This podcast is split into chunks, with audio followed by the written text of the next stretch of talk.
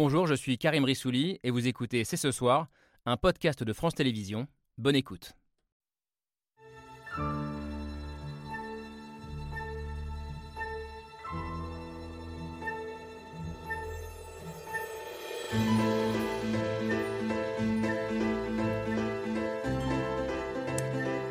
Bonsoir à toutes et à tous, soyez les bienvenus sur le plateau de C'est ce soir. Les nouvelles autorités italiennes ont fait le choix incompréhensible de ne pas répondre aux multiples demandes d'assistance adressées par le navire au cours de ces derniers jours. Face à cette situation, euh, les autorités françaises ont pris la décision à titre exceptionnel de payer au comportement inacceptable du gouvernement italien et d'inviter le navire à rejoindre le port militaire de Toulon. Après trois semaines en mer et un bras de fer diplomatique entre Rome et Paris, c'est donc en France, dans le port euh, militaire de Toulon, que l'Ocean Viking et ses plus de 230 passagers pourront accoster demain matin. Plus de 230 euh, migrants ou exilés, dont 57 enfants, devenus un objet de chantage et instrumentalisés dans un débat inflammable qui pose des questions morales, des questions d'humanité dont nous allons débattre ce soir. Où doit commencer l'accueil? Où doit-il s'arrêter? Sommes-nous obligés de choisir entre humanité et fermeté? Des questions posées au moment où la France s'apprête à voter un nouveau projet de loi dont la philosophie a été résumée ainsi par le ministre de l'Intérieur. Être méchant avec les méchants et gentil avec les gentils. Mais les passagers de l'Ocean Viking sont-ils gentils ou méchants? Enfin, il y a la question de ce que les populations européennes sont prêtes à accepter ou à tolérer. Tendre la main, est-ce lutter contre l'extrême droite ou lui offrir au contraire un marchepied pour arriver au pouvoir, comme le pensent certains Nous sommes le jeudi 10 novembre 2022. C'est ce soir, c'est parti. C'est ce soir avec Camille Diao. Bonsoir euh, Camille, émission consacrée euh, à l'immigration qu'on avait prévue avant ce bras de fer. Euh, autour du bateau de SOS Méditerranée, parce que ça fait déjà plusieurs semaines euh, que le sujet de l'immigration a été remis par plusieurs événements euh, au cœur du, débat public. Pour en débattre avec nous ce soir, Éric Fotorino, bonsoir. Bonsoir. Journaliste et écrivain, directeur de l'hebdomadaire Le 1, de la revue Zadig. Vous aviez signé en décembre dernier un texte très fort qui résonne beaucoup avec ce qui se joue en ce moment dans les eaux européennes, La pêche du jour. Il est ici publié d'abord dans l'hebdo Le 1, aujourd'hui disponible en, en, librairie, dans lequel vous pointiez notre indifférence collective face à l'enfer que vivent ces hommes, ces femmes, ces enfants, euh, souvent résumés dans les médias à du numéro, à des groupes de personnes ou à des statistiques. La question de notre degré d'humanité, de solidarité, c'est ce que vous posez aussi dans votre film. Euh, Émilie Fraîche, bonsoir. Vous êtes euh, autrice, scénariste, désormais donc réalisatrice. Les Engagés, ça sort mercredi prochain avec Benjamin Laverne et Julia Piaton. L'histoire d'un homme qui mène une vie tranquille dans les Hautes-Alpes jusqu'à ce qu'un jeune migrant guinéen qui essaie d'échapper à un contrôle de gendarmerie se jette sous les roues de, de sa voiture. C'est un film, je le dis en tout cas en ce qui me concerne, que j'ai trouvé bouleversant, révoltant et aussi nécessaire. On va en parler ce soir. Euh, vous posez la question de, l'accueil, euh, Émilie Fraîche, mais l'accueil n'est pas évident pour tout le monde. Il crée un certain nombre de tensions au sein de la société française. On l'a vu notamment récemment en Bretagne, on va en parler ce soir. C'est quelque chose qui vous préoccupe beaucoup, je le sais, Béatrice Gibelin. Bonsoir, géographe, directrice de la revue euh, Hérodote, revue de géographie et de géopolitique. et vous avez par ailleurs vécu longtemps à Calais, où vous êtes né, je crois. Calais est devenue depuis de nombreuses années une ville symbole de, de l'immigration en France. D'après l'agence Frontex, on est revenu à un niveau d'immigration illégale euh, comme l'Europe n'avait pas connu depuis 2016. Et on va se poser ensemble la question des conséquences politiques que ça peut avoir. Bonsoir Dominique Régnier, soyez le bienvenu, professeur à Sciences Po, directeur général de la Fondation pour l'innovation politique. Euh, pour vous, il faut prendre au sérieux euh, l'inquiétude des populations face à cette vague migratoire, sous peine d'assister à des victoires de l'extrême droite, comme on a pu les vivre d'ailleurs ces dernières semaines en Italie et en Suède. J'imagine que c'est quelque chose qui vous préoccupe aussi, mon cher Charles Consigny. Bonsoir. Bonsoir avocat engagé en politique, euh, à droite, porte-parole de Valérie Pécresse pendant la présidentielle, membre d'un parti, les Républicains, euh, qui cherche sa voie euh, sur le sujet de l'immigration entre le Rassemblement national et la majorité macroniste, qui propose donc, je le disais, un nouveau projet de loi sur l'immigration. Philosophie de ce projet de loi qui promet, je le disais, d'être, c'est simpliste, hein, mais bon, méchant avec les méchants, gentil avec les gentils. C'est pas moi qui l'a dit, c'est Gérald Darmanin. On va en parler notamment avec vous, Mercedes Serra. Bonsoir.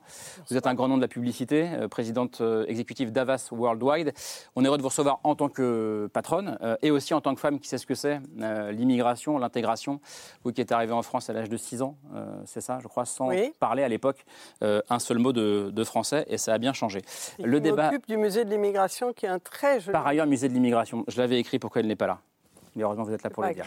le débat s'annonce passionnant, sûrement passionné. on commence avec l'image du jour signée Hugo Bernard.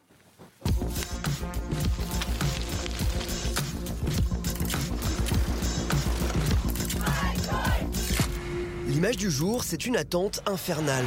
Notre situation est très très très compliquée. On a envie de voir la terre. L'attente pour ces 234 exilés qui depuis presque trois semaines sont bloqués en mer à bord d'un bateau humanitaire, l'Océan Viking. Il y a des gens qui sont malades, il y a des femmes, il y a des enfants. La situation est très très très compliquée. Des hommes, des femmes et des enfants secourus par l'Océan Viking entre la Libye et l'Italie. We are still, up to now, waiting for the maritime authorities to assign us a place of safety to disembark them. All of the patients need proper medical and psychological assessment and care. Depuis près de trois semaines, le bateau erre en pleine mer et se trouve au cœur d'un bras de fer entre la France et l'Italie. Conformément au droit maritime, l'Océan Viking aurait dû accoster dans le port italien le plus proche, le port le plus proche est un port italien. Si on commence à dévier par rapport à cette règle-là, il n'y a plus de solidarité possible, il n'y a plus de gestion efficace des flux euh, migratoires. Mais en Italie, le nouveau gouvernement de Giorgia Meloni a refusé que le bateau accoste sur ses côtes et a même insinué il y a quelques jours que la France était prête à accueillir le navire. mia ringraziare la, la, l'omologo francese, la Francia per questa apertura che è stata fatta, insomma, di poter accettare la possibilità di far sbarcare lì una delle navi, altre navi, l'Ocean Viking che ha chiesto il place of safety appunto alla Francia. Paris dénonce un mensonge et ce matin, c'est avec des mots très durs que le ministre de l'Intérieur a condamné l'attitude de Rome. La France prendra dans les prochaines heures des mesures de renforcement des contrôles à nos frontières intérieures avec l'Italie. Nous regrettons que l'Italie n'ait pas été au rendez-vous de ce devoir d'humanité. Dans la foulée, le gouvernement a décidé d'accueillir dès demain l'Océan Viking dans le port militaire de Toulon. Nous avons pris une décision afin de sauver des vies euh, à bord de ce bateau, maintenant que ce bateau est dans les eaux territoriales françaises. Dans l'image du jour, un bras de fer qui se poursuit et une première demain dans un port français. Alors effectivement, bras de fer diplomatique qui n'est pas terminé euh, loin de là. Et pourquoi une première? Parce que c'est la première fois euh, que la France ouvre l'un de ses ports à un bateau euh, humanitaire avec des migrants à son bord. on va faire un tour de table, mais Eric Fotorino, qu'est-ce que ça vous inspire cette première? Est-ce que vous dites la France se grandit ce soir en ouvrant le port de Toulon? Je pense qu'elle fait ce qu'elle a à faire. Et, tant mieux, je crois qu'il aurait été inconcevable qu'elle ne bouge pas. Mais moi, j'ai le sentiment, si vous voulez, que cette fois-là, l'Ocean Viking, qui a été tant de fois arraisonné, qui a été tant de fois gardé dans des ports, il n'a pas pu aller secourir des, euh, des, migrants en train de se noyer. Tant de fois, il a dû euh, rebrousser chemin quand les gardes-côtes libyens ne voulaient pas euh, l'aider, ne voulaient pas faire ce qu'il fallait faire. Si vous voulez, j'ai le sentiment que oui, on va s'en préoccuper maintenant, et très bien. Hmm. Mais sur ce sujet, je crois qu'il faut ni cynisme ni angélisme. Il ne faut pas être cynique. Il y a le droit de la mer, il y a le droit des, humains à être secourus en mer. Et ça, je pense que l'Italie, là, se déshonore. Je ne sais pas si la France s'honore, mais je crois que l'Italie se déshonore en faisant ça. Euh, maintenant, c'est plus une question d'honneur ou de déshonneur, c'est une question de savoir qui sont ces étrangers, pourquoi sont-ils toujours indésirables, pourquoi ils nous font peur. Je crois que c'est là que, hmm. voilà, là maintenant, on va les avoir, c'est les faits. Maintenant, qu'est-ce qui va se passer? Qu'est-ce que va susciter juste le fait qu'ils arrivent à Toulon, port militaire de Toulon? et ces, 234 vont être répartis entre la France, l'Allemagne et, et d'autres pays européens. Béatrice Giblin. Je pense que ça vient de se produire très peu de temps après l'élection de Giorgia Meloni. Donc hmm. elle était dans une situation où si elle acceptait l'arrivée de ce bateau, elle se décrédibilisait auprès d'une partie de son électorat. Elle, elle dit on en a accepté d'autres. Hein. Euh, D'accord. C'est un des arguments du gouvernement italien. Bien sûr. Et, mais néanmoins, elle a quand même Salvini dans son gouvernement. Euh, donc il était important de montrer euh, qu'elle ne se laisserait pas faire. Je ne dis pas qu'elle a raison, hein, c'est absolument pas ça, mais une situation euh, dans un rapport de force politique et au sein de sa coalition où elle a pris euh, cette décision. Je pense que. alors, on se dit, mais pourquoi avoir attendu trois semaines? Pourquoi la France ne les a pas accueillis plus tôt? Euh, Effectivement, mais d'un autre côté, céder tout de suite à ce moment-là à l'Italie, ça pouvait donner aussi des idées à d'autres en disant, bon, bah, puisqu'elle ne l'a pas pris, ben, moi, je ne le prendrai pas non plus puisque mm. la France veut bien, euh, allons-y de bon cœur. Donc on est, il faut toujours voir les choses dans l'idée d'un rapport de force. Euh, je pense que c'est 284 malheureux, malheureux parce que c'est 234 même répartis. Vous vous rendez compte sur trois pays, c'est vraiment tellement tellement dérisoire en, nombre euh, que je ne vois pas comment ça pourrait faire des, histoires, euh, très sincèrement, hmm. en, France. ceci étant, le problème de enfin, des, migrants, des clandestins, il, est mal posé, même s'ils sont nombreux, parce que la géographie de leur localisation alimente des représentations hmm. qui euh, font donner à croire à l'invasion et à la submersion. Et je pense qu'on aura l'occasion d'y revenir. Dominique Régnier, je disais, est-ce que la France grandit et, là, on parlait de bras de fer. Donc, dans un bras de fer, il y a parfois un vainqueur, un vaincu. Est-ce qu'il y a un vainqueur et un vaincu ce soir? Je crois que c'est. Alors, si, le registre est politique, c'est trop tôt pour le dire. Hmm. Euh, parce que c'est aussi bien une bonne opération pour Giorgia Meloni, du point de vue de sa contrainte interne, euh, il faudra voir comment l'opinion française réagit mmh, on va en sur, parler après, sur un sujet hypersensible. Mmh. Mais surtout, moi, ce qui me frappe, et je trouve que c'est un, magnifique euh, exemple euh, de réflexion, c'est que nous avons une sorte de... il faut distinguer, il faut différencier une question humanitaire qui impose par elle-même la décision qui a été prise, parce que personne ne comprendrait qu'on ne la prenne pas, et qui nous placerait dans une situation morale inqualifiable, euh, et le problème fondamental qui est derrière et qui ne fait qu'arriver et qui va, qui va se multiplier. Qui ne fait que commencer. Qui ne fait que commencer, qui va se multiplier, s'amplifier. Et, je dirais que, pour terminer là-dessus, hmm. en matière de jugement moral, je pense qu'il faut aussi être conséquentialiste, c'est-à-dire pas simplement juger la moralité d'une décision, mais la moralité d'une conséquence d'une décision, y compris jugée morale. Elles sont parfois immorales dans leurs conséquences alors qu'elles étaient morales dans leur détermination parce que la question que vous posez, elle, est fondamentale. Là, on parle de 234 euh, personnes, 57 enfants, je le rappelle. Euh, comment l'Europe réagira-t-elle dans les années qui viennent? Euh, On parle de vagues de dizaines, de centaines de millions de réfugiés climatiques, potentiellement. La grande question, c'est ça. Ah, moi, c'est ce, qui me, c'est ce qui me choque dans le discours de notre ministre de l'Intérieur. C'est à titre exceptionnel, on a l'impression que c'est le dernier bateau qui arrive de l'histoire. On sait très bien qu'on va avoir 218 millions à peu près de réfugiés, que la question des réfugiés, elle est indissociable de la question climatique. Et au regard de, ce, de cette cacophonie médiatique au cours euh, autour de 235 personnes, on se dit mais comment l'Europe s'organise, comment l'Europe réagit euh, dans les années à venir? Hmm. On ne peut pas faire comme si cette réalité n'existait pas. 220 euh, millions de réfugiés, comment comment on accueille, comment est-ce que, est que le projet européen qui est né au lendemain de la guerre pour sécuriser la paix, est-ce que c'est de vivre et de mettre notre argent, l'argent de notre impôt aussi, pour construire des hotspots où les gens sont détenus dans des conditions euh, déplorables? Moi, j'ai trois enfants qui ont 19, 15 et 12 ans.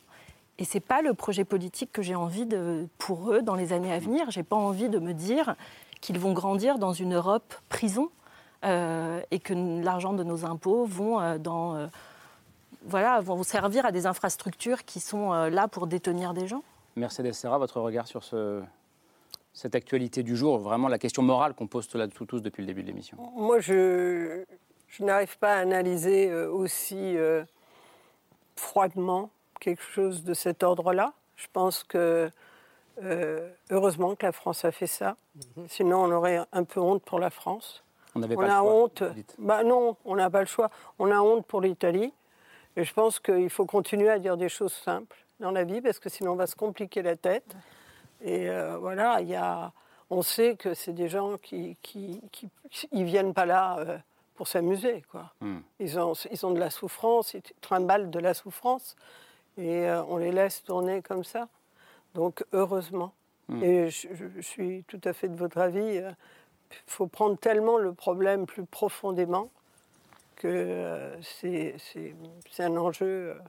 Vous, disiez, on a, on, a, on a, honte pour l'Italie, je ne sais plus qui disait ça. Euh, Moi. Eric aussi. Plusieurs personnes.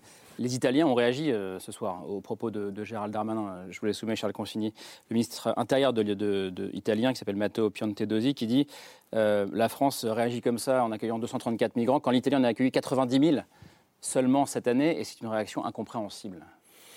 Oui, moi je jetterais un tout petit peu moins la pierre euh, que, les uns et les autres à l'Italie. Euh, d'abord parce qu'en effet, euh, cette Madame Mélanie, elle est dans, sa, dans une situation politique qui l'oblige quand même, aussi difficile que, que, ça puisse paraître, euh, à euh, mettre son programme en acte. Et moi, je suis heureux qu'elle ne mette pas tout son programme en acte, puisque Mme Mélanie a été élue euh, aussi sur la promesse de repousser les bateaux de migrants en mer. il, faut, il, faut, voir ce, ce qu'il y a derrière ce sourire et, ce, et, ce, et ces cheveux blonds. et c'est une proposition qui est validée en France par le Rassemblement national. Je, je, je débattais sur un autre plateau avec un député du Rassemblement national qui m'expliquait que la solution était d'envoyer un bateau médical euh, aux, abords en mer. De, ce bateau en mer pour soigner ceux qui éventuellement en auraient besoin, mais que surtout ils restent sur le bateau. Ce qui est symboliquement, euh, selon moi, une manière de, dire euh, euh, il faut surtout pas qu'ils débarquent. Enfin, c'est une, radicalité, si vous voulez, que je trouve effrayante. Le, la, position normale, comme vous l'avez bien dit, le fait d'avoir des idées simples, c'est de se dire bon bah ils sont là, ils, ils, sont dans la, ils sont malades, il y a des enfants ils accostent, euh, bah, basta. On va, on va pas commencer à dire on envoie un bateau, etc. Mais je pense que l'Italie, elle a une part importante euh, par rapport à la France et par rapport à d'autres pays. Et d'ailleurs, j'étais frappé de voir comme, selon que vous étiez plus ou moins proche euh, de, des, des, rives du Maghreb, les réactions des pays étaient différentes. C'est-à-dire, vous aviez l'Italie qui disait nous, merci, mais euh, là, on n'accueille plus. La France qui disait, bon, à titre exceptionnel, on va accueillir. Et Bruxelles qui disait, il faut absolument l'accueillir. Hmm. Vous voyez ce que je veux dire? C'est assez significatif. Donc, même si l'Italie touche de l'argent, puisqu'il y a une politique globale européenne, et les pays, l'Espagne, l'Italie, la Grèce, qui sont en première ligne, il y a quand même euh, Lesbos, Lampedusa, etc. Tout ça, c'est la première ligne. Ils touchent de l'argent pour euh, euh, prendre leur part de, de, l'accueil des migrants qui arrivent par la mer, même s'ils touchent de l'argent pour ça, moi je trouve que c'est aussi normal que la France prenne une part, euh, que, mm. comme disait, on cite tout le temps cette phrase de Rocard sans citer la deuxième partie, il faut que chacun prenne sa part. Eh bien, la France, elle doit aussi prendre sa part, et donc je trouve que euh, ce n'est pas 234 personnes qui vont créer un, je ne sais quel appel d'air, même si je termine par là. Moi, je pense qu'il faut quand même s'attaquer à un moment donné aux causes du problème. Et, je constate que c'est quelque chose qu'on ne fait plus du tout, sur lequel on a laissé tomber la corruption dans les pays dont euh, ces personnes euh, émigrent, les dictatures sous lesquelles ils vivent. C'est ce qui pousse ces gens. Bah oui, et je suis désolé, je constate que soit on ne fait rien, soit même on a des grandes entreprises qui sont complices. C'est vrai que tout ça, ça a été un peu finalement évacué de ce bras de fer qui s'est joué entre la France euh, et, l'Italie ces dernières semaines et qui s'est vraiment posé, vous l'avez rappelé, euh, Béatrice Giblin et, Dominique Régnier aussi, vraiment en termes de rapport de force politique. Donc on a d'un côté Giorgia Meloni, euh, pour qui la question c'est de défendre le programme sur lequel elle a été élue. on l'a vu dans le petit magnéto, elle s'est même livrée à des tactiques politiques en y allant au bol-œuf, en annonçant que la France mm. allait les accueillir alors que rien n'était encore décidé. Et puis en face, on a la France qui qui, donc, ce matin, finit par céder, je mets des guillemets, mais je peux peut-être l'exprimer comme ça, et qui réplique en suspendant un accord qui a été euh, signé cet été et qui prévoyait que la France accueille 3500 euh, exilés qui se situent actuellement en Italie. Et donc, finalement, dans toutes ces tractations, dans ce rapport de force euh, politique, Eric Fotorino, on a presque l'impression qu'on en oublie que ce sont des, humains qui sont à bord de ce, hmm. de ce bateau. Ah, je crois qu'on oublie depuis pas mal de temps. Je voudrais rappeler deux ou trois choses. Euh, en écho à ce que vous dites, Camille. Depuis 1993, je ne prends pas la date au hasard, c'est euh, euh, l'Europe, cette Europe libérale qui se construit avec les traités de Maastricht 93. 50 000 morts en Méditerranée, 50 000 morts. On parle toujours des 20 000 depuis les années 2000, mais si on remonte, 50 000 morts. Donc, je pense qu'on est devenu des États cannibales, des États qui, les riches, mangent les pauvres. Alors, comme c'est un peu indigeste, on laisse la mer faire. Mais quand la mer ne suffit pas, il y a deux pays torsionnaires que l'on nourrit, nous, avec notre argent, l'argent de l'Europe. Ces deux États, c'est la Libye et c'est la Turquie. Il y a trois semaines, ça n'a pas fait beaucoup la une des journaux. 92 migrants sur le fleuve Lévros entre la Grèce et la Turquie et la Grèce, nus, nus. Ils n'avaient même plus un vêtement sur eux. Je ne sais pas qui s'est ému de ça. Donc, si vous voulez, on prend en tenaille avec ces deux pays on leur donne de l'argent. Et alors, qu'est-ce qu'ils font, les passeurs? Comme l'Europe considère qu'il ne faut pas que passent les migrants, les routes sont de plus en plus dangereuses, donc ils, prennent de plus en plus de risques. Ils montent sur des bateaux, avec la complicité de tous, sur des bateaux dont ils savent qu'ils vont couler. Alors, quand ils coulent dans les eaux territoriales libyennes, les gardes-côtes libyens vont les chercher quand SOS Méditerranée avec Ocean Viking veut aller les chercher, veut l'aide des gardes-côtes libyens, ils répondent aux abonnés absents, ils les récupèrent, ils les réenjôlent, ils les torturent, ils violent les femmes. Ils attendent qu'ils téléphonent avec leur portable, qui est leur seul bien, pour appeler leur famille pour repayer une rançon, pour repayer le prix de la traversée. Et c'est ça qu'on tolère, nous, depuis des années. Alors, Français, Italiens, Européens, nous avons une politique de non-accueil. Nous avons créé des délits de solidarité. Est-ce que vous imaginez qu'on puisse mettre en face le mot délit, enfin j'ai vu le film euh, d'Émilie. L'objet du film d'Émilie Fraîche. Euh, est-ce que vous considérez que dans... Supprimé. Ça a été, ça a été euh, attendez, ça a été supprimé en partie. C'est-à-dire qu'il y a des textes, en effet, par exemple, euh, les, solidaires de, Briançon, mm. euh, Héroux, etc., ont, été, ont pu sortir. Mais les textes en vertu desquels ils, ont, avaient été, ils allaient être condamnés, certains existent encore. Donc si vous voulez qu'on ait pu, alors on se rengorge toujours, la patrie des droits de l'homme, mais quand même, un délit de solidarité, un crime de solidarité. Donc ce bateau, c'est misérable de, parler de tout ça pour ces 234 migrants. Mais c'est tout ce qu'il y a derrière, nos complicités et notre cynisme. Voilà. Nous sommes des États cannibales, hein. c'était votre expression, euh, oui, Eric Fotorino. on dévore. Et je me disais en préparant l'émission, on ne l'est pas toujours des États cannibales. Euh, la crise ukrainienne, bien sûr que euh, depuis le mois de février, et je, crois qu'on en a parlé ensemble. On en a parlé déjà, oui. Quand les Ukrainiens ont demandé, enfin, ont, quitté l'Ukraine après l'agression russe, les pays européens les ont accueillis à bras ouverts. Euh, et on se disait à l'époque, certains disaient, on ne pourra plus faire comme avant avec les réfugiés exilés euh, syriens, soudanais, etc. On n'est pas cannibale pour tout le monde, Béatrice Gibelin. Non, on n'est pas cannibale pour tout le monde. Dans le cas des Ukrainiens, euh, d'abord c'était des voisins ou presque. ça compte aussi.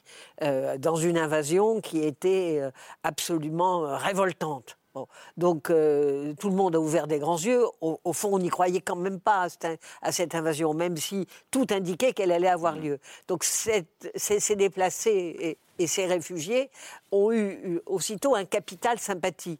On ne l'aurait sans doute pas eu non plus pour les Syriens qui ont été confrontés à des choses tout à fait effroyables. Alors, je dirais juste un bémol pour la Turquie, parce qu'il y a quand même 4 millions ou 3 millions et demi de Syriens qui sont en Turquie et qui sont là-bas, et les enfants scolarisés, les, euh, leur trouver du travail. Et, l'Union européenne verse de l'argent à la Turquie pour qu'ils les gardent mais, 3 euh, millions et demi, je ne sais pas si vous réalisez ce que c'est, 3 millions et demi qui arrivent dans un laps de temps très court. Donc, c'était juste cette petite. mais surtout, on oublie de dire que, 90% des, réfugiés ou des déplacés sont des pays du Sud vers les pays du Sud, hein, en général. Mais on est bien d'accord. peu qui viennent pour l'instant vers évidemment. les pays du Nord. Et, là, les Syriens, quand ils sont partis en Turquie, ils espéraient rentrer en Syrie. Et puis, euh, avec le temps, en fait, ils ne rentrent pas. Et puis, ben, ils s'installent, euh, comme, comme toujours. Ce qui crée aussi des tensions euh, en, mm. Turquie, hein, incontestablement.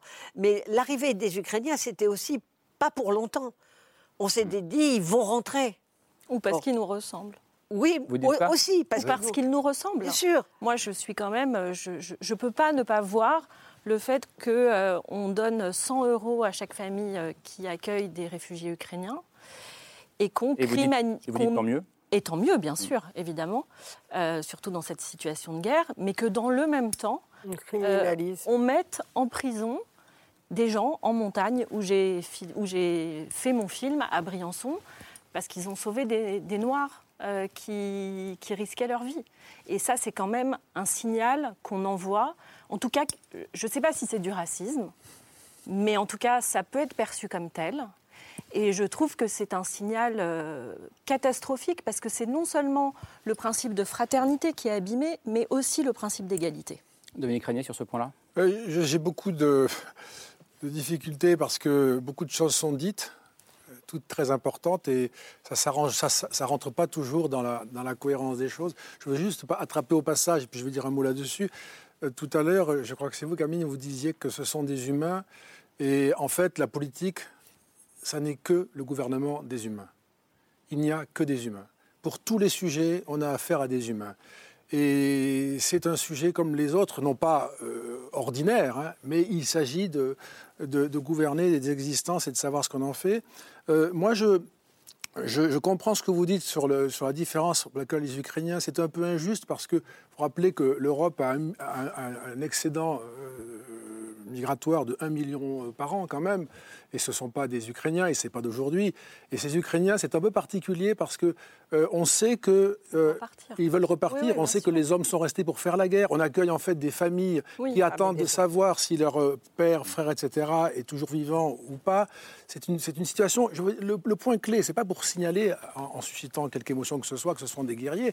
C'est pour dire que c'est différent pour l'opinion de percevoir qu'il y a une situation dont on voit le terme et une situation dont on pense qu'elle est sans terme visible. Et c'est beaucoup plus difficile. C'est le défi, là, parce que... Oui, mais vous, dites l'opinion, pardon, si je peux me permettre, j'ai l'impression que c'est plus pour les dirigeants politiques que pour l'opinion.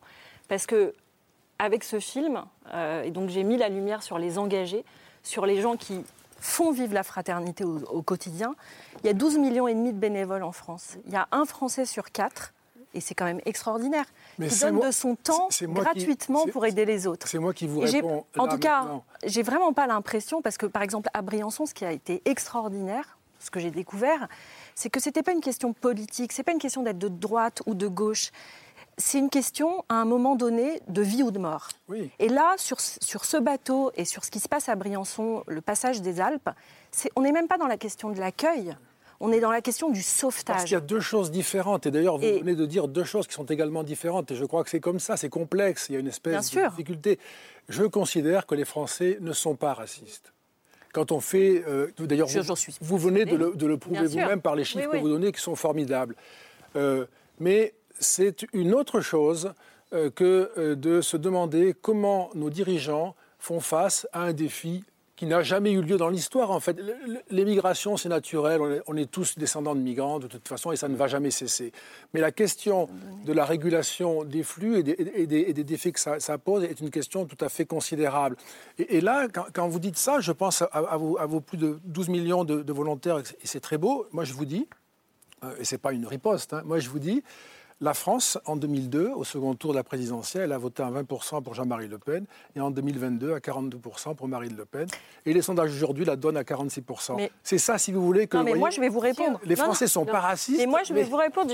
J'ai pas du tout le sentiment que Marine Le Pen a été euh, euh, plébiscitée euh, sur la question, sur le racisme c'est du dégagisme, c'est la volonté aussi d'avoir autre chose. C'est parce que, euh, ils ont parce que les Français ont une vie difficile, qu'ils ont envie qu'on s'occupe de la question sociale, du chômage, etc. à ce moment-là, c'est Mélenchon et, et, je, ne sais pas, mais en tout cas, je ne pense pas que c'est pour ces questions de racisme euh, qu'ils ont élu euh, Marine Le Pen. Ils ne sont pas moi, ce qui me gêne particulièrement, c'est que, en fait, on raconte n'importe quoi aux Français. Et je pense qu'on a une responsabilité sur le fond. C'est-à-dire, la France est un des pays qui accueille le moins. 16e rang. C'est incroyable. On fait comme s'il y avait une invasion. Si on regarde dans les pays qui ont ouvert leurs portes dans les 20 dernières années, la France est très très mal placée, ou très bien placée, selon le regard. Pour, compléter, merci François Héran, euh, professeur au Collège de France, euh, disait dans, lire le monde. dans le Monde, euh, en disant le débat public sur l'immigration est en décalage complet, disait-il, avec les, réalités de base. Il disait en France, en 20 ans, plus 36% d'immigrés, plus 181% dans les pays du sud de l'Europe et plus 121% dans les pays nordiques. Je crois que c'est ce qu'il disait. En Irlande, plus 100%, en Autriche, en Allemagne, plus 75% on raconte. C'est pas l'Irlande qui peut donner des leçons. Non, mais c'est intéressant. Non, mais c'est pas un problème de leçons, c'est un, problème de fait. C'est-à-dire, on, fait comme si il y avait une quantité de gens que les portes avaient été ouvertes euh, incroyablement en France, mais pas du tout. Quand vous regardez les titres de séjour, il y a 50%, c'est quand même assez passionnant tout ce qui est euh, de l'ordre. Les mineurs isolés, c'est 30 000 personnes. Les, les, titres de séjour qui sont remis en France, il y a une grande partie c'est les étudiants. Donc je pense qu'on va être raisonnable, on va penser que c'est pas mal d'avoir des étudiants, 54%. Vous avez 27% qui est de la migration du travail, vous avez 24% de réfugiés. Le regroupement familial dont on parle tant, c'est 4%. Pourquoi on ne donne pas ces données Alors, Pourquoi on ne revient pas à l'histoire de la France euh, plus profondément, qui est un pays qui s'est construit, un des trois pays de l'immigration, et qui s'est construit avec la force de cette immigration. Charles Consigny sur ce point-là, sur ce, décalage entre les chiffres et, le sentiment. Je, crois plusieurs choses. Euh, d'abord, je pense que les Français réagissent aussi aux vagues précédentes euh, d'immigration et qui mélangent un peu tout, euh, c'est-à-dire l'immigration de l'année 2021 et l'immigration depuis les années 70, en gros. Euh, quand on voit, moi je suis avocat, je fais essentiellement du droit pénal euh, et euh, je ne fais pas d'angélisme sur cette question. Quand vous plaidez en comparaison immédiate, c'est vrai que vous avez une immigration qui est surreprésentée parmi les gens qui comparaissent. On peut phosphorer des heures sur les raisons qui aboutissent à ce phénomène, mais c'est une réalité, de même que vous avez une part importante des détenus en France qui sont soit de nationalité étrangère, soit issus de l'immigration. Donc ça, c'est quelque chose qui est concret. Euh, après, je suis, je, suis d'accord avec l'idée que euh, probablement, l'idée en tout cas, moi je n'ai, par exemple, là je vais dans l'autre sens, je n'ai pas le sentiment d'être euh, submergé par l'immigration, si vous voulez. Euh, et pourtant, je, je, sors de Paris, je, plaide partout, je vais partout, etc. Je suis pas, j'espère en tout cas n'être pas complètement un bobo déconnecté. C'est vrai que je n'habite pas euh, dans les, banlieues, etc. Mais il m'arrive de m'y rendre. Bon, j'ai pas ce sentiment de la submersion. Donc en effet, ça c'est peut-être quelque chose qui est entretenu par les médias parce qu'il y a une réalité, c'est qu'aujourd'hui, par les politiques. Pour le, alors voilà, c'est là où j'allais y venir, c'est que pour le meilleur ou pour le pire, quand vous êtes euh, un homme politique de droite, vous avez euh, cinq conseillers qui vous répètent à toutes les réunions qu'il faut parler d'abord de sécurité et ensuite qu'il faut parler d'immigration. Et qu'après, vous allez pouvoir éventuellement parler des autres sujets. Pourquoi je dis que c'est pour le meilleur et pour le pire? C'est que je, suis quand même d'accord avec l'idée que, selon moi, euh, la droite républicaine doit s'emparer sans caricature, sans angélisme, euh, mais s'emparer quand même de ces sujets en disant certaines réalités sur ces sujets. Sinon, en effet, elle en laisse euh, le monopole à l'extrême droite. L'extrême droite, juste un mot pour faire le lien avec ce qui s'est passé aujourd'hui. Évidemment, Marine Le Pen a réagi très vite hein, après l'annonce du gouvernement que demain, à Toulon, port militaire, vous le disiez, hein, le bateau pourra, pourra accoster. Sur Twitter, voilà ce qu'elle a dit. Emmanuel Macron lance un signal dramatique de laxisme. Euh, avec cette décision, il ne peut plus faire croire à personne qu'il souhaite mettre fin à l'immigration massive et anarchique. Ça résonne un peu. Est-ce que vous nous disiez ça ce matin, Béatrice Gibelin, en préparant l'émission, avant de savoir que la France allait accueillir le bateau, vous disiez Emmanuel Macron est un peu piégé. Euh, s'il décide d'accueillir euh, ces migrants, il prend le risque de dérouler le tapis rouge à Marine Le Pen. C'est ce qu'on voit, d'après vous? Ben, oui, mais pour l'électorat de Marine Le Pen, assurément, euh, c'est tout ce qu'elle attend, c'est tout ce qu'elle veut, elle va euh, faire battre tambour là-dessus. Mais je ne suis pas sûre que pour l'ensemble de la population française, ils ne réagissent pas comme nous en disant mais enfin c'est 234, il fallait bien évidemment les, les, recevoir, sinon quelle honte si, si on ne l'avait pas fait. Mais ce qui est intéressant, c'est effectivement, Errand donne toujours les mêmes chiffres euh, et c'est un excellent euh, connaisseur. Mais pourtant, ça n'imprime pas. Hmm. Il a publié, il, fait des tribunes dans le monde, et ça n'imprime pas. Non, non, mais ça n'imprime pas parce qu'il faut un écho quand même. Oui, mais pas, pas, seulement. Parce que je pense que la force de certaines images la force de certaines images euh, vraiment détruisent tout, tout, tout, ce raisonnement. Je veux dire, un, reportage, eh ben, un reportage de, trois minutes sur n'importe quelle chaîne continue ou pas continue sur euh, les tentes euh, à l'entrée de la porte de la chapelle ou le long, le long du, boulevard extérieur, ça vous fait un ravage sur l'idée de la submersion, de l'invasion. Je veux dire, les reportages sur Calais, plein de bonnes intentions, hmm. tout le monde allait pleurer sur euh, tous les ministres sont passés. la jungle de Calais. la jungle de Calais, et, les habitants de Calais qui. et les pauvres habitants de Calais qui n'en pouvaient plus Hein, qui n'en pouvaient plus. Bon, moi, je suis calaisienne. Et qui ont Marine Le Pen pour présidente si vous regardez le résultat à Calais. Exactement. Oui, mais c'est quand même eux, ils sont là, ils y sont. Je, suis bien d'accord avec vous. Je, vous d'accord dans, dans ce oui, Ils pas vu à la télé, je veux dire. Que, mais eux, là, précisément, on peut parfaitement le comprendre dans, dans, dans ce vote-là. Mais quand vous voyez, euh, je ne sais pas, la montée de Marine Le Pen en Bretagne, comme on l'a vu euh, cette fois-ci, parce que la Bretagne était toujours restée euh, vraiment très nettement en, inférieur dans, son, dans ses votes électoraux pour Marine Le Pen, c'est de moins en moins le cas. On voit l'idée de l'invasion, l'idée de la submersion est une idée. Pas si c'est juste dire un, point, parce qu'il y, y, a une injustice qui plane quand même sur notre cher pays.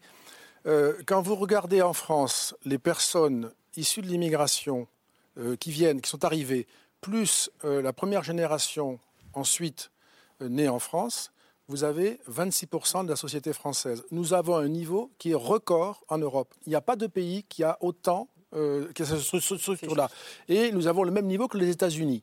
Donc de dire que ce pays-là est un pays qui n'accueille pas... C'est aussi lié à notre histoire Oui, mais de dire que c'est longitudinal, bien sûr. Ça, c'est depuis les années 70 en particulier. Mais nous avons quand même un quart de ce pays qui est composé de personnes. l'immigration. Mais oui. Mais c'est pour ça qu'il faut revenir à un discours. Moi, je suis un tout petit peu. C'est pas le discours que vous teniez. Non, non, non, non, non. Moi, j'ai fait des campagnes sur un quart des Français issus de l'immigration, donc ne me dites pas ça. je, vous ai, donc, pas fini ma phrase. vous savez pas ce que je vais vous dire. Le discours que vous teniez laissait entendre que nous n'avions, nous n'avions pas accueilli. Non, c'est pas ça que je dis. je dis deux choses. Là, et non, non, c'est beaucoup plus précis. Je dis que si on est. D'abord, ce qui me gêne, c'est que je comprends très bien le danger et je comprends très bien la force de prendre des gens et de, de dire que la France, tous les problèmes de la France sont liés à ça. Ça, c'est facile.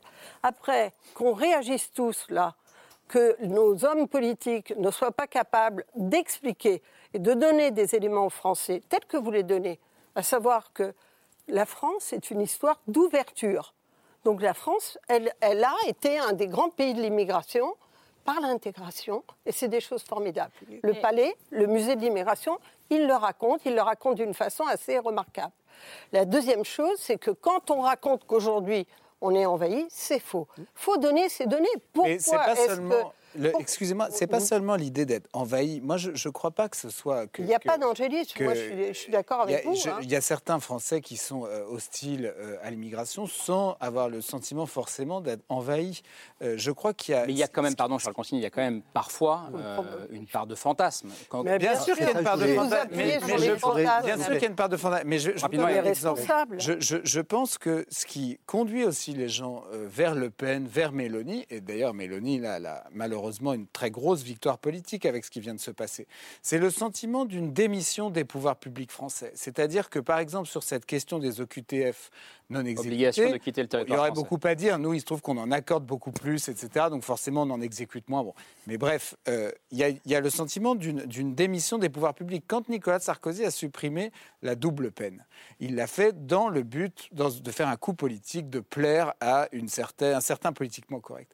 Moi, je suis désolé, je pense que la double peine, c'est pas quelque chose de monstrueux. Un pays a le droit de dire que quand vous êtes condamné pour un crime ou un délit et que vous êtes de nationalité étrangère, bah désolé, on vous garde pas sur le territoire. Ça, c'est quelque chose qui est basique. Et le fait qu'on ait supprimé ça et qu'on n'exécute pas les OQTF et que finalement on ait une politique qui, y compris d'ailleurs pour les immigrés eux-mêmes, est totalement intenable. C'est-à-dire, on laisse en effet les tentes sous les ponts, on laisse les gens crever dans le froid, etc. on, a cette espèce de démobilisation. C'est ça aussi qui pousse les gens vers des votes radicaux. Éric Fotorino, puis Émilie Fraîche sur, la question du fantasme. Vous voulez parler oui, moi je crois que c'est important parce qu'effectivement, on se construit un imaginaire. Euh, François Héron, dans ce papier du Monde, finit par dire on, manque d'un récit qui soit hmm. conforme à la réalité.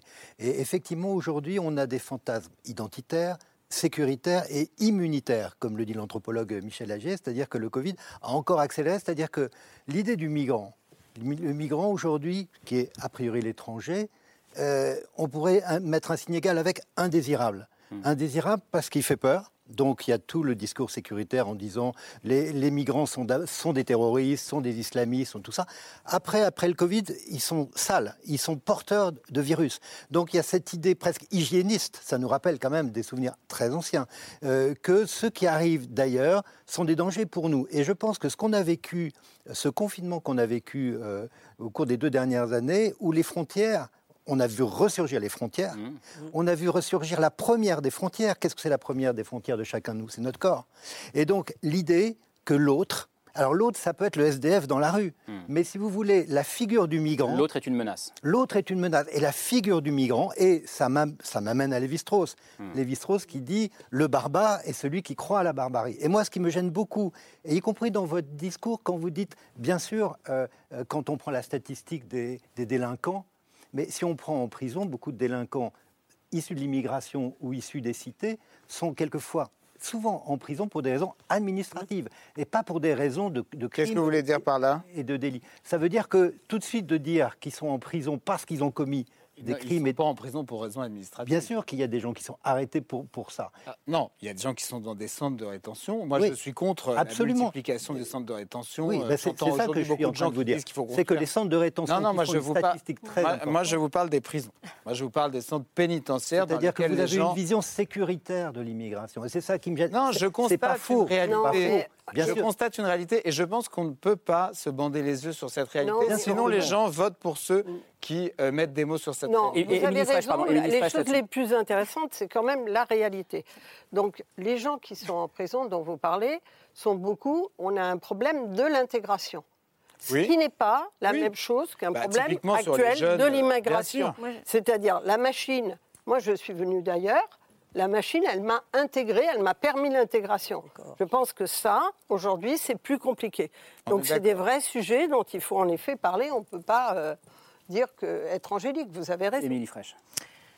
Moi, j'ai le sentiment que ce fantasme dont vous parlez et qui existe, il est nourri par des discours politiques d'une euh, brutalité extrême. On parle de Darmanin dans sa déclaration dans Le Monde. Il dit J'invite les préfets à rendre la vie impossible aux gens en situation irrégulière. Ça, c'est vrai que c'était horrible. La vie impossible. Mais arrêtons-nous deux secondes sur cette expression. Pour moi, c'est une invitation à la violence, c'est une légitimation, c'est légitimer le passage à l'acte violent et verbal et pourquoi pas aussi euh, dans les actes. Moi, je suis extrêmement choquée par cela. Et de mon petit point de vue d'artiste qui a fait ce film, euh, bah, j'ai l'impression que c'est tout l'inverse. C'est-à-dire que ce fantasme, il existe quand on ne connaît pas d'exilés, quand on n'est pas confronté à eux physiquement au quotidien. Et que dans ce territoire du Briançonnais, qui est un, qui est un territoire extraordinaire parce que la solidarité, elle existe, j'ai envie de dire, par nature, parce qu'on est en montagne, hmm. et que les règles en montagne, c'est les mêmes qu'en mer. C'est-à-dire que les marins et les montagnards, ils aident, parce que la nature, elle est violente, elle est plus grande que nous. Et face à cette euh, violence, eh ben, il faut qu'on soit solidaire. Et ils ne se posent pas vraiment cette question. Et en fait, ce que j'ai vu là-bas, c'est que, voilà, ils s'organisent. Et sauver des gens, c'est leur apporter à manger, les couvrir, les aider, les soigner. Et cette mise à l'abri, qui est quand même, qui relève quand même d'une des prérogatives de l'État, elle a été, elle a été portée par les citoyens et des citoyens euh, lambda, des citoyens. Euh, et quand on parle surtout de désobéissance à cet endroit, parce que c'est important, euh, c'est pas des anarchistes qui veulent faire péter le système. Hmm. C'est des gens qui sont des retraités, des profs, des médecins. Euh, et moi, c'est cette humanité-là ces gens qui font vivre la fraternité au quotidien qui m'a. C'est ce que vous avez raconté. Complètement bouleversé. C'est que vous avez rencontré. Avant de vous laisser répondre, Camille, un mot sur le film. Je, voudrais qu'on voit quelques images de votre film pour se, rendre compte. Donc, juste le pitch de départ, c'est l'histoire d'un homme euh, ordinaire euh, qui s'appelle euh, David, qui, doit avoir la quarantaine et qui, un jour, sur la route en voiture, percute un jeune adolescent guinéen qui s'appelle Joko, qui a 15 ans, qui vient de passer la frontière illégalement à travers les Alpes. Et c'est cet accident qui, qui survient par hasard qui va marquer presque contre lui, presque malgré lui, malgré la volonté de David, le début de son engagement. On va regarder un petit extrait de la bande-annonce. Tu te rends compte du risque que t'as pris, David? Un homme est en train de crever dans le froid et je suis allé le ramasser.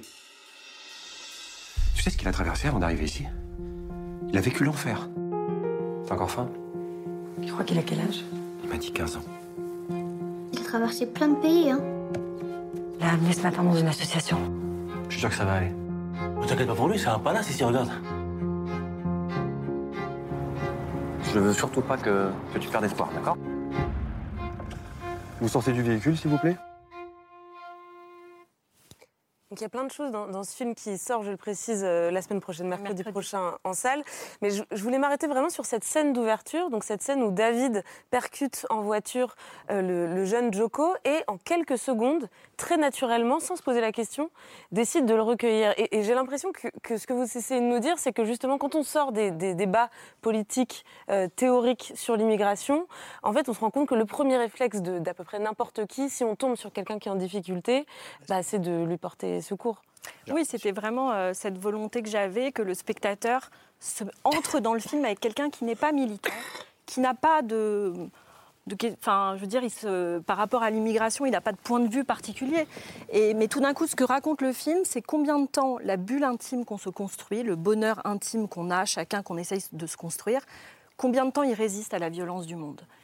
Et dans le film, c'est 4 minutes. Et c'est vrai que j'ai construit cet accident un peu en pensant à cette photo du petit Elan, euh, dont le cadavre a été retrouvé sur la plage. Petit enfant syrien. Et, cet enfant syrien. En 2015, septembre 2015 et qui a, euh, qui a agi comme un électrochoc sur les consciences européennes. Et partout en Europe, on a vu à ce moment-là des mouvements de solidarité se mettre en place. Et mon personnage, il est même en retard sur sa, sur sa propre réaction. Il, il sait même pas, il, est même étonné lui-même de réagir comme ça. Et à partir du moment où cette réalité lui a vraiment pété à la figure, il peut plus faire comme si elle n'existait pas. Et c'est vraiment le chemin de cet engagement qui naît sur l'émotionnel, et qui va cheminer jusqu'au collectif, en fait. C'est vraiment l'éloge du collectif. Ce qui m'a vraiment enthousiasmé à Briançon, c'est de voir que des gens qui n'avaient pas forcément le même milieu social, le même âge, le même métier, tout d'un coup se retrouvaient et faisaient famille, faisaient société autour euh, de valeurs communes. Vous dites quoi, Dominique Il n'y a pas que ces gens-là Non, moi, ce que j'irai voir votre film, c'était très beau l'extrait que nous avons vu, et votre émotion se ressent quand vous en parlez. Et, je comprends aussi cela parce que c'est une loi de l'humanité, ce que vous avez filmé. Et le drame qui nous, dans lequel nous sommes tous, c'est qu'une loi de l'humanité ne se transforme pas en politique d'État. Hmm. Et ça ne sera pas possible. Il n'y aura pas. Tout ce que vous avez dit, moi, je, en tout cas, ça me parle très profondément. Mais le film, il montre la complexité. Oui, non, bien sûr, je, je, suis certain. Mais, mais, ce que je veux dire, c'est que notre problème, il est là. C'est-à-dire que si nous avions à prendre en charge une personne dans la détresse, la plupart de nous, nous le faisons immédiatement sans réfléchir. C'est anthropologique, ça. On ne peut pas euh, être humain et ne pas faire ça. Et puis ensuite, quand, il y a peut-être des exceptions, mais enfin, je crois que c'est vraiment très profond, ça. Euh, mais ensuite, il y en a eu parfois dans l'histoire. Euh, voilà, oui. Bien la désobéissance, pas tout le monde. Mais quand vous voulez, quand vous voulez, oui, parce que là, on passe à la politique, justement. C'est-à-dire que le problème, il est politique. Comment l'État peut-il dire Oui, mais j'ai envie de vous dire, heureusement que dans l'histoire, et moi, j'appartiens à une famille qui a été sauvée parce que des gens ont désobéi heureusement que parfois des gens désobéissent. Il y a quand même euh, une, différence entre. Mais contre, contre, un ordre injuste. Il y a, Non, mais attendez, il y a absolument. pas les non, deux, quand même. non, mais attendez, je compare pas du tout la situation des Juifs d'hier et des exilés d'aujourd'hui. On n'est pas en situation de génocide. En revanche, non, mais en revanche, la question, il y a une comparaison, il y a une filiation, c'est les justes. C'est-à-dire de tout d'un coup désobéir à la loi pour sauver des gens. Elie Wiesel, dans son discours de réception du Nobel, il dit une chose très simple. Quand des vies humaines sont en danger, quand la dignité humaine est en danger, les frontières, les frontières n'ont plus aucun sens. Je suis obligé de vous dire que la comparaison n'est pas acceptable. Mais Ils n'ont pas sauvé des persécutés, recherchés partout pour être abattus ou déportés. Pardon, ils sauvent des vies. Mais c'est le en secours. C'est le secours. Mais ils sauvent des vies. On sauve des vies. On vous parle de secours là. C'est tout. vraiment la comparaison. Ils sauvent. Et eh ben, elle vous choque, mais moi je vous dis que ces gens-là, s'ils ne sont pas sauvés, ils meurent. Et que je me suis inspirée et que je voudrais le dire. Je me suis inspirée pour le personnage de Joko, d'une jeune Nigériane de 20 ans qui est morte dans la durance parce qu'elle n'a pas été sauvée par des gens à ce moment-là. Mais oui, mais dans... elle est morte. Elle, avait 20 ans. Elle, n'est pas morte parce qu'un système l'a persécutée pour chasser, déporter. Elle est, morte parce que parce qu'il y a des lois iniques qui qui, euh, qui, mais je, pardon, mais je crois que ce que dit Dominique est, important. Vous allez pouvoir y aller. Allez-y. Oui, non, ce que dit Dominique non, mais est, juste, je finis. Elle est morte parce que non, mais il y a des lois qui, non, mais, qui militarisent la frontière et que ces passages deviennent de plus en plus dangereux. C'est la raison pour laquelle elle est morte. Elle est morte à cause d'une volonté politique. Éric Fotorino. Non, bien, non moi je, je, partage évidemment ce que, ce que dit. Euh, je suis très ému bien sûr par ce, film, mais ce que dit Dominique Régnier est important sur le système. Mais la question effectivement que moi je me pose, c'est comment on peut ajuster euh, un drame humain alors effectivement, on ne va pas parler de génocide. Quand 50 000 ah personnes se, noient en Méditerranée, on peut se poser la question de qu'est-ce que c'est, qu'est-ce qu'on voit, hmm. ou euh, qu'est-ce qu'on ne veut pas voir. Mais là où, où je m'interroge, c'est mais il y a bien un système qui est à pas le système nazi, mais il y a bien un système qui est à l'œuvre aujourd'hui pour que les gens qui migrent, une partie d'entre eux n'arrivent jamais. Et ceux qui arrivent, vous savez, c'était Anna Arendt qui disait il y a deux morts, il y a la, mort physique et la mort sociale. S'ils ne meurent pas physiquement dans la Méditerranée, ils meurent à nos, yeux. Ça devient des invisibles, ça devient des gens qu'on met dans les centres de rétention, comme on disait tout à l'heure. Ça ne vient pas des gens comme nous ou alors ceux qui s'en sortent. Alors bien sûr, on va me dire, il y a Atik Raimi qui a eu le prix Goncourt, etc. Mais évidemment, on les considère comme des moins qu'eux. Et c'est là que je pense, je ne sais pas donner de nom à ce système, mais mon interrogation, et, et, j'adresse ça à mon vieux camarade Dominique, euh, c'est que peut le politique pour faire en sorte que nous, citoyens, moi quand je vais présenter la pêche du jour, les gens qui sont, quels que soient les lieux où je vais, les gens se lèvent, mais vous savez, nous, on, aide des migrants, on, les aide pour euh, le français pour travailler, etc. Donc les gens, heureusement. Donc c'est quoi la question C'est comment, comment, le politique peut-il rejoindre ça Voilà, sans se dire ah oui, mais c'est Marine Le Pen après qui va ramasser. la Gilbin qui Moi, je pense il y a une des questions, c'est la fermeture des frontières. C'est-à-dire que plus on essaiera de fermer les frontières, bah plus on fera des passeurs, plus on fera des gens qui vont mourir en Méditerranée, bah plus on aura. On, bon, peut pas on a un vrai débat politique passionnant. Ce qui est, très gênant. Juste là-dessus, euh, on sait très bien qu'on a besoin d'une migration de travail. Or, cette migration de travail, on ne l'autorise pas très officiellement. C'est ce que le projet de loi est censé changer. Mais bien sûr, mais heureusement, parce que du coup, euh, Albanais, Kosovars, ce que vous voudrez, viennent en réfugiés demandent l'asile politique, alors qu'en fait, euh, c'est pas ça. Et du coup, il y a un dossier qui se fait, et du mm. coup, ça traîne, et du coup, ils se faufilent pour pas retourner. Mm. Bon, bon sang de soir. Et du coup, la figure de l'étranger. Du coup, la figure de l'étranger est alimentée. On a, je dire, plus on va faire de passeports, plus on va faire de visas, plus on va rendre ça euh, compliqué, plus on va enrichir les passeurs, parce que c'est un business d'une mais, vraiment. Mais pour moi, la, question demeure comment le politique prend en main ça, ne laisse pas mourir. sans, donner, offrir le pouvoir à Marine. Merci, quand même très sans offrir le pouvoir à Marine Le Pen, vous dites. On comprend bien qu'il y a un enjeu politique. Mais bien sûr. Mais cet enjeu politique, moi, je suis troublée depuis tant de temps de voir je, suis présidente de ce musée de l'immigration depuis 10 ans. On ne m'a pas encore viré. Ça va peut-être pas tarder. Vous n'avez pas été expulsé. Hein? Ni, non, mais simplement viré du musée, expulsé, je ne peux plus. je suis française. Je suis française. musée. Mais euh, en tout cas, ce qui est clair, c'est qu'on n'a pas eu le courage de dire des choses qui sont vraies. C'est-à-dire euh, la réalité de l'immigration en France, la réalité de l'histoire française, on, ne l'a dit plus. On n'a pas dit, euh, par exemple, toute la problématique qu'on a aujourd'hui en, France de besoin de cette immigration.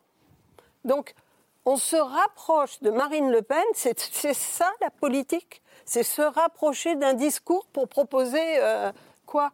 D'aller dans le sens euh, de Marine Le Pen? Je, voudrais juste entendre Dominique Régnier là-dessus, parce que ce que je comprends de ce que vous dites ces dernières semaines, Dominique Régnier, c'est on aura Marine Le Pen ou une forme d'extrême droite au pouvoir en France, justement, si on ne s'empare pas de ce sujet. Oui, mais je suis. Enfin, s'emparer. C'est pas, c'est pas d'ailleurs. Si on ne régule pas. Bien sûr, il faut s'emparer. Et, d'ailleurs, les, les Européens, ces pays qui forment l'Union européenne, depuis 1968, moi j'ai trouvé un, événement, mais je vous en ferai grâce, euh, ont, refoulé tout discours posant la question de la possibilité d'une société multiculturelle, parce que c'est ça qui, vient avec. Hmm. Et euh, en réalité, euh, les politiques, en France comme ailleurs, n'en ont pas tellement parlé. C'est bien ça le problème.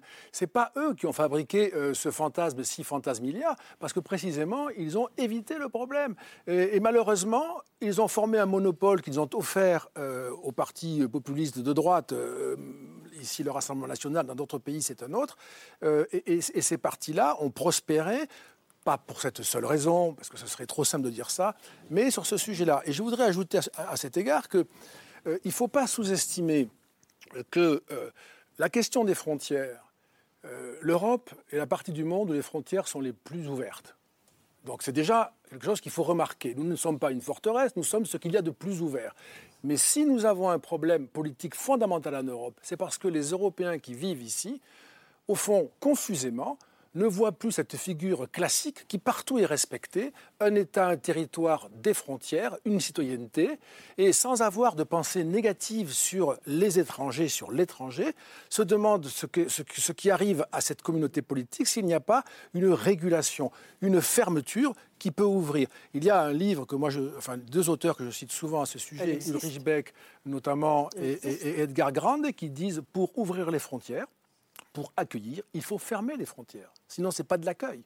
C'est du là, passage. c'est le cas. C'est le parle cas pas en France. On parle de sauvetage, là. Oui, non, Non, et je puis suis- on parle de sauvetage. je suis d'accord avec vous. En fait, moi, je vous rejoins sur un point. depuis tout à l'heure. Voilà. C'est Non, deux sujets différents. C'est voilà. Il y a du secours et il y a l'immigration. C'est deux sujets différents. On se rejoint sur un point. Il faut se saisir du sujet. Vous avez tout à fait raison. On ne va pas ne pas parler de ce sujet. Mais est-ce qu'on est obligé d'en parler comme Marine Le Pen Peut-être pas. Pas- On, pas- on peut pas- c'est- on n'est pas Mais en surtout train- pas. Mais non, Faut on, est- on- ça. on a besoin. Après, quand vous dites euh, euh, c'est- euh, c'est ouvert, la France n'est pas ouverte. Je veux dire, la France n'est plus ouverte. Donc après, pourquoi on ne dit pas, pourquoi on ne fonde pas sur des chiffres, sur des données, la réalité, la- l'annonce de la réalité Pourquoi on ne parle pas du besoin qu'on va avoir de l'immigration des problèmes réels que ça pose, plutôt que d'être dans la peur, l'angoisse. On ne propose pas un autre discours. Vous êtes d'accord Je avec Charles avec je suis d'accord, oui, mais bah, parmi, d'abord, je suis d'accord sur le fait qu'il faut euh, accepter l'idée qu'on a, on a, on a besoin de faire venir des, des immigrés. Euh, d'abord, c'est- quand même plutôt sain de, de- de- de mélanger un peu les, les populations, les origines, etc. Et ensuite, on a un besoin économique, mais euh, Démographique. et, et démographique, Et démographique bientôt. Le vieillissement. Ce que les Allemands ont Oui. bien compris d'ailleurs. Euh, bon. Euh, parmi les, les, euh, personnes qui, ont dé- qui vont débarquer ou qui ont débarqué euh, à Toulon, euh, dans ce Demain bateau, il y avait euh, notamment des Égyptiens. Euh, en Égypte, quand Moubarak a quitté le pouvoir euh, poussé par une révolution, on s'est aperçu qu'il avait accumulé une fortune de plus de 40 milliards d'euros à titre personnel, plus de 40 milliards d'euros. Euh, il y avait aussi des Pakistanais. Le Pakistan, c'est plusieurs générations de classes politiques totalement corrompues. Benazir Bhutto, qui était une icône, était totalement corrompu. Son successeur, totalement corrompu. Ce sont des gens qui captent toutes les ressources de leur pays. Euh, en Afrique, M. Macron a fêté son anniversaire il n'y a pas très longtemps dans un pays africain dont le couple présidentiel s'est considérablement enrichi au pouvoir. Donc vous revenez Vous sur, les, avez- sur, vous sur les raisons pour pays- lesquelles ces hommes et ces femmes vous avez des pays comme la République démocratique du Congo qui sont richissimes en ressources naturelles, en minerais, euh, en pétrole.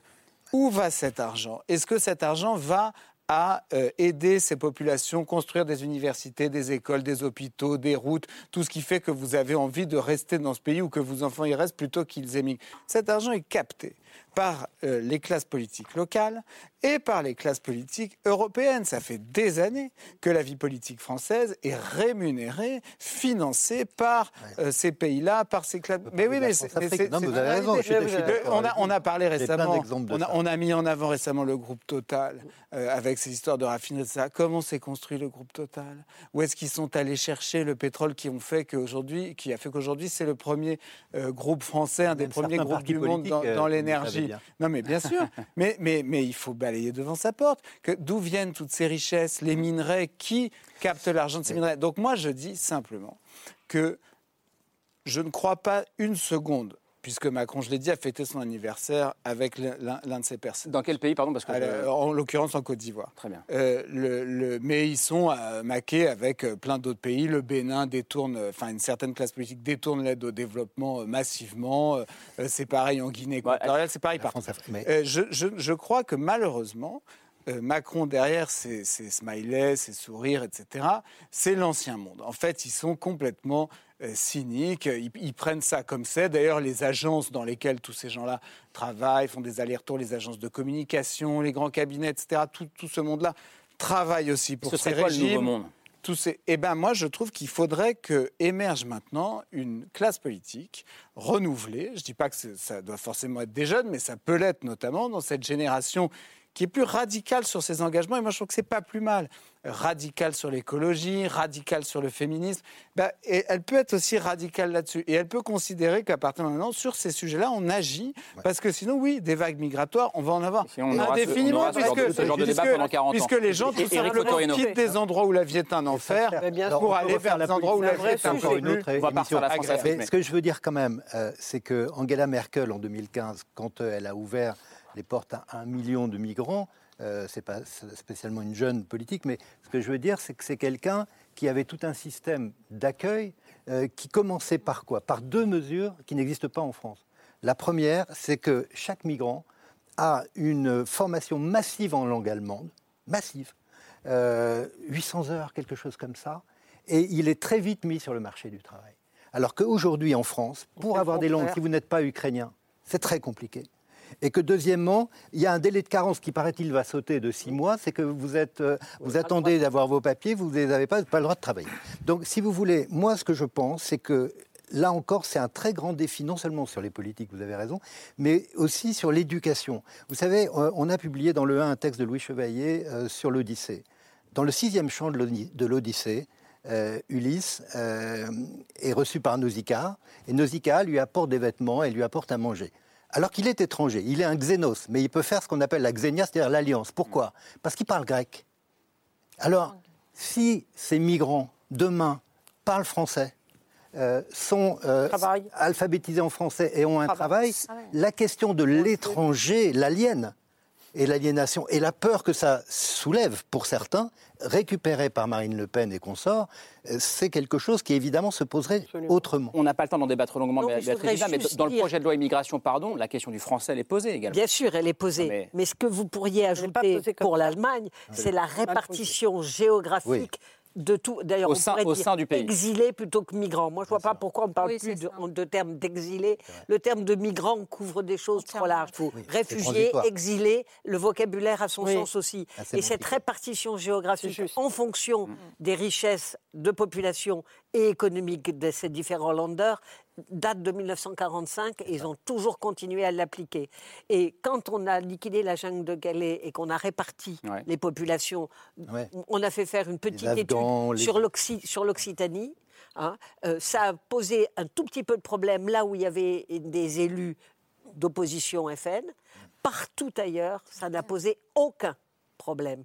Et on avait dit, ils reviendront tous à Calais parce que ce qu'ils veulent, hmm. c'est le Royaume-Uni. Il y en a qui sont revenus mais pas du tout dans les mêmes proportions. Donc cette question-là, il y a la question du, village de Bretagne. Euh, Calac, on n'a pas le temps d'y aller finalement, mais en tout cas, qui pose question. Euh, Calac, pour ceux qui n'ont pas suivi, euh, village des Côtes d'Armor, petit village, 600 habitants, mm. où un centre d'accueil pour migrants est prévu. oui. Un village où il y a rénovation d'une partie des bâtiments qui, sont, qui est en train de, mourir, etc. rénovation de l'école, etc. Et il y a eu des grosses manifestations la semaine dernière qui montrent bien ce que dit Dominique Régnier. C'est la difficile acceptation d'un certain nombre de, Français soutenus par des partis politiques, par des identitaires, par l'extrême droite, qui s'y opposent. Et, la question politique, elle est bien là. Est-ce que vous faites un point de fixation en faisant un centre d'accueil. Là, l'exemple que je donnais, ça a été une répartition très fine dans, les différents. Juste apporter une. les uns les autres. Juste apporter une, une information qui n'a pas échappé à tout le monde, mais comme vous le savez, le Danemark, gouverné par les social-démocrates, a une politique migratoire euh, que nous n'oserions pas euh, programmer et que même le RN n'a pas ce sont des sociodémocrates. Ils ont été réélus la semaine dernière. Avec, non, ils ont progressé. Leur score est bien meilleur que lors de l'élection précédente. Mais surtout, surtout, euh, les Danois avaient comme nous un parti populiste, le, peuple, le parti du peuple danois, qui faisait 20% dans les élections, et pas dans les sondages, et qui est maintenant à 2,2%. Et la classe ouvrière vote pour le Parti social-démocrate. Donc il faut quand même aussi voir que le seul pays d'Europe qui a vraiment une politique extrêmement dure sur l'immigration. D'ailleurs, Charles Consigny qui fait que tout candidat à la nationalisation au Danemark qui a été condamné à une peine de prison, même avec sursis, est interdit à vie de nationalité danoise. Et c'est un exemple parmi d'autres. Ils vont même jusqu'à imaginer aujourd'hui, d'ailleurs les Britanniques font la même chose, la gestion euh, extra-européenne euh, euh, de leur demande de, visa, notamment avec le Rwanda, avec le. que ce soit un modèle pour Mercedes Serra, ça. si la gauche française devenait comme ça. Une... En tout cas, en tout cas, pour reprendre ce que dit Eric, parce que c'est important pour la loi qui va venir, euh, l'attitude allemande, ça a été une attitude positive. C'est-à-dire, on va leur apprendre l'allemand. Nous, on leur dit pas ça. On dit, il va falloir passer un examen si vous voulez devenir. Euh, non, il faut leur apprendre. Il y a deux. On sait que ça, c'est fondamental, et on sait par plein, plein de raisons qu'il faut les mettre au travail rapidement, parce que le travail, c'est une dignité.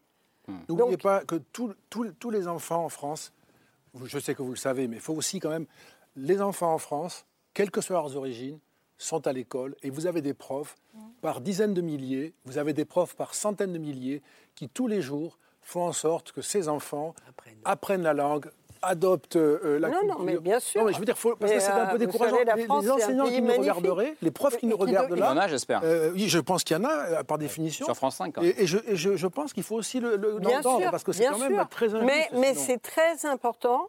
On, on sait qu'on a quand même un problème qui est un problème pas si nombreux que ça, puisque si on compare avec d'autres pays, ils ont su attaquer le problème. Donc je pense en effet, comme vous, qu'il ne faut pas l'ignorer.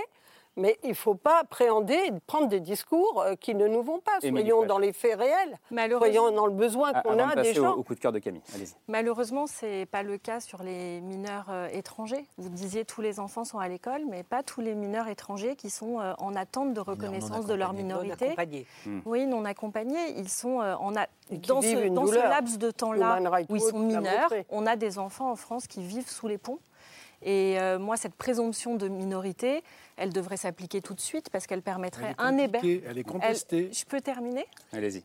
Elle permettrait une mise à l'abri immédiate et ce que vous dites, une scolarisation, ce qui est très important parce que sinon, euh, eh ben, ils sont exposés à beaucoup de violences et, euh, et, et, la délinquance de subsides, eh ben, et fatalement, ça montre. Et elle arrive. Et c'est ça qu'on montre. On montre le résultat, mais voilà. on ne dit pas pourquoi Donc cette présomption de minorité, elle n'est pas si compliquée, puisqu'en plus elle est inscrite dans la loi à être appliquée. On termine la discussion, mesdames et messieurs. Mmh. On termine la discussion avec le, coup de cœur de Camille. Euh, un autre film euh, que celui d'Émilie Fraîche qui pose la question de l'accueil des migrants, de l'intégration, de la peur de l'étranger. Euh, un film qui se passe dans un petit village roumain cette fois. Oui, dans un autre pays. Donc c'est le dernier film du, réalisateur roumain Cristian Mungiu qui avait reçu la Palme d'Or à Cannes en 2007 et donc qui est revenu cette année avec RMN. donc comme vous, Émilie Fraîche, il, s'est inspiré pour ce film du réel, en l'occurrence d'un fait divers dans un, dans un village roumain qui a été pris d'une très violente vague de, racisme à l'arrivée de trois travailleurs étrangers. Alors, ce sont trois ouvriers sri-lankais euh, qui se font embaucher par une boulangerie industrielle qui est installée dans, ce petit village. Alors, il se trouve que ce village, c'est une communauté multiethnique puisqu'ils vivent a priori plutôt en paix à la fois des Roumains, des Hongrois et des Allemands. Et il n'empêche que l'arrivée de ces trois travailleurs sri-lankais va complètement fracturer la petite communauté. On va regarder un extrait de la bande-annonce. De unde sunt? Sri Lanka. Eu am angajat la fabrica de pâine. Nepal și ceva. Asta cu soră ta înainte, mă. Ai, nu, pe bun. Hai, mă. Lehet, hogy előtte ki kellett volna kérni a közösség véleményét is. És azt is kérdezzenek, hogy miért nem akarnak közülünk felvenni munkásokat. De nem akarom, hogy a helyzet elmérgesedjen, ezt ugye meg. Ora amenințat cu moartea pe mesaje, am primit de la Na, tehát nekünk semmi vagyunk ezekkel az emberekkel, legyenek boldogok a saját országukban, de nem a mi pékségünkben. Mert beteszik a kezüket a kenyérbe, és azt megeszik. Csináljunk egy listát, írjuk alá mind, akik itt vagyunk, hogy utasítsák ki őket a faluból. Alors c'est un film très fort et il y a une scène en particulier euh, qui, est très marquante, très frappante. C'est un long plan séquence de 17 minutes. Alors les plans séquences, c'est un peu la spécialité de ce réalisateur euh, Christian Mungiu. Euh, donc 17 minutes de réunion publique. On a vu un petit extrait dans la bande-annonce où tout le village se retrouve et dans cette réunion vont se déchaîner toutes les peurs, toute la haine, tous les plus bas instincts humains. RMN, alors évidemment ça évoque le nom du pays, la Roumanie, mais ça se traduit aussi en roumain par un IRM en fait. Et ce que fait le réalisateur dans ce film, c'est vraiment qu'il scanne, qu'il dissèque euh, des enjeux qui, pour le coup, dépassent largement la Roumanie et sont absolument universels. Donc courez le voir, il est au cinéma. Merci beaucoup. Merci d'être venus débattre euh, les uns les autres euh, ce soir. C'était passionnant. merci Mercedes Serra, merci Charles Consigny, merci Dominique Régnier, Béatrice Gibelin, Hérodote, revue de géographie et de géopolitique. Le nouveau numéro sort dans quelques jours. C'est ça. On l'a, euh, incroyable. France 2022, nouvelle géopolitique électorale. Euh, Éric Fotorino, votre texte La pêche du jour, il est ici, euh, aux éditions Philippe Ray, et le 1 de la semaine, avec un certain Dominique Régnier d'ailleurs, à l'intérieur. Comment sortir de nos angoisses? C'était un peu aussi l'un des thèmes du jour, finalement. Émilie Fraîche, Les Engagés, à voir au cinéma à partir de mercredi prochain. vous disiez dans le dossier de presse, l'idée c'est d'éveiller les consciences. Je crois que c'est plutôt réussi. et vous avez d'ailleurs monté un site qui s'appelle Les Engagés le film voilà. pour celles et ceux qui veulent, euh, qui veulent aller plus loin. Merci beaucoup. Euh, avant de se, j'ai dit merci, merci à tout le monde, c'est bon. Avant de se quitter, une pensée pour notre confrère, le journaliste Olivier Dubois, enlevé au Mali le 8 avril 2021, otage donc depuis 581 jours ce soir. Nous ne l'oublions pas et nous pensons euh, fort à lui ainsi qu'à sa famille. Camille se retrouve lundi pour un nouveau numéro. ce sera en deuxième partie de soirée. Merci de votre fidélité. Ciao.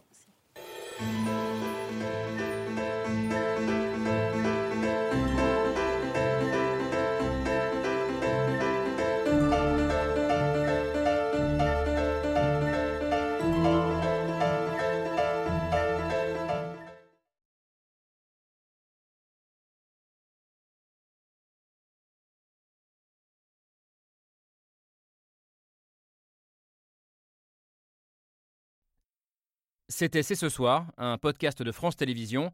S'il vous a plu, n'hésitez pas à vous abonner. Vous pouvez également retrouver les replays de l'émission en vidéo sur France.tv.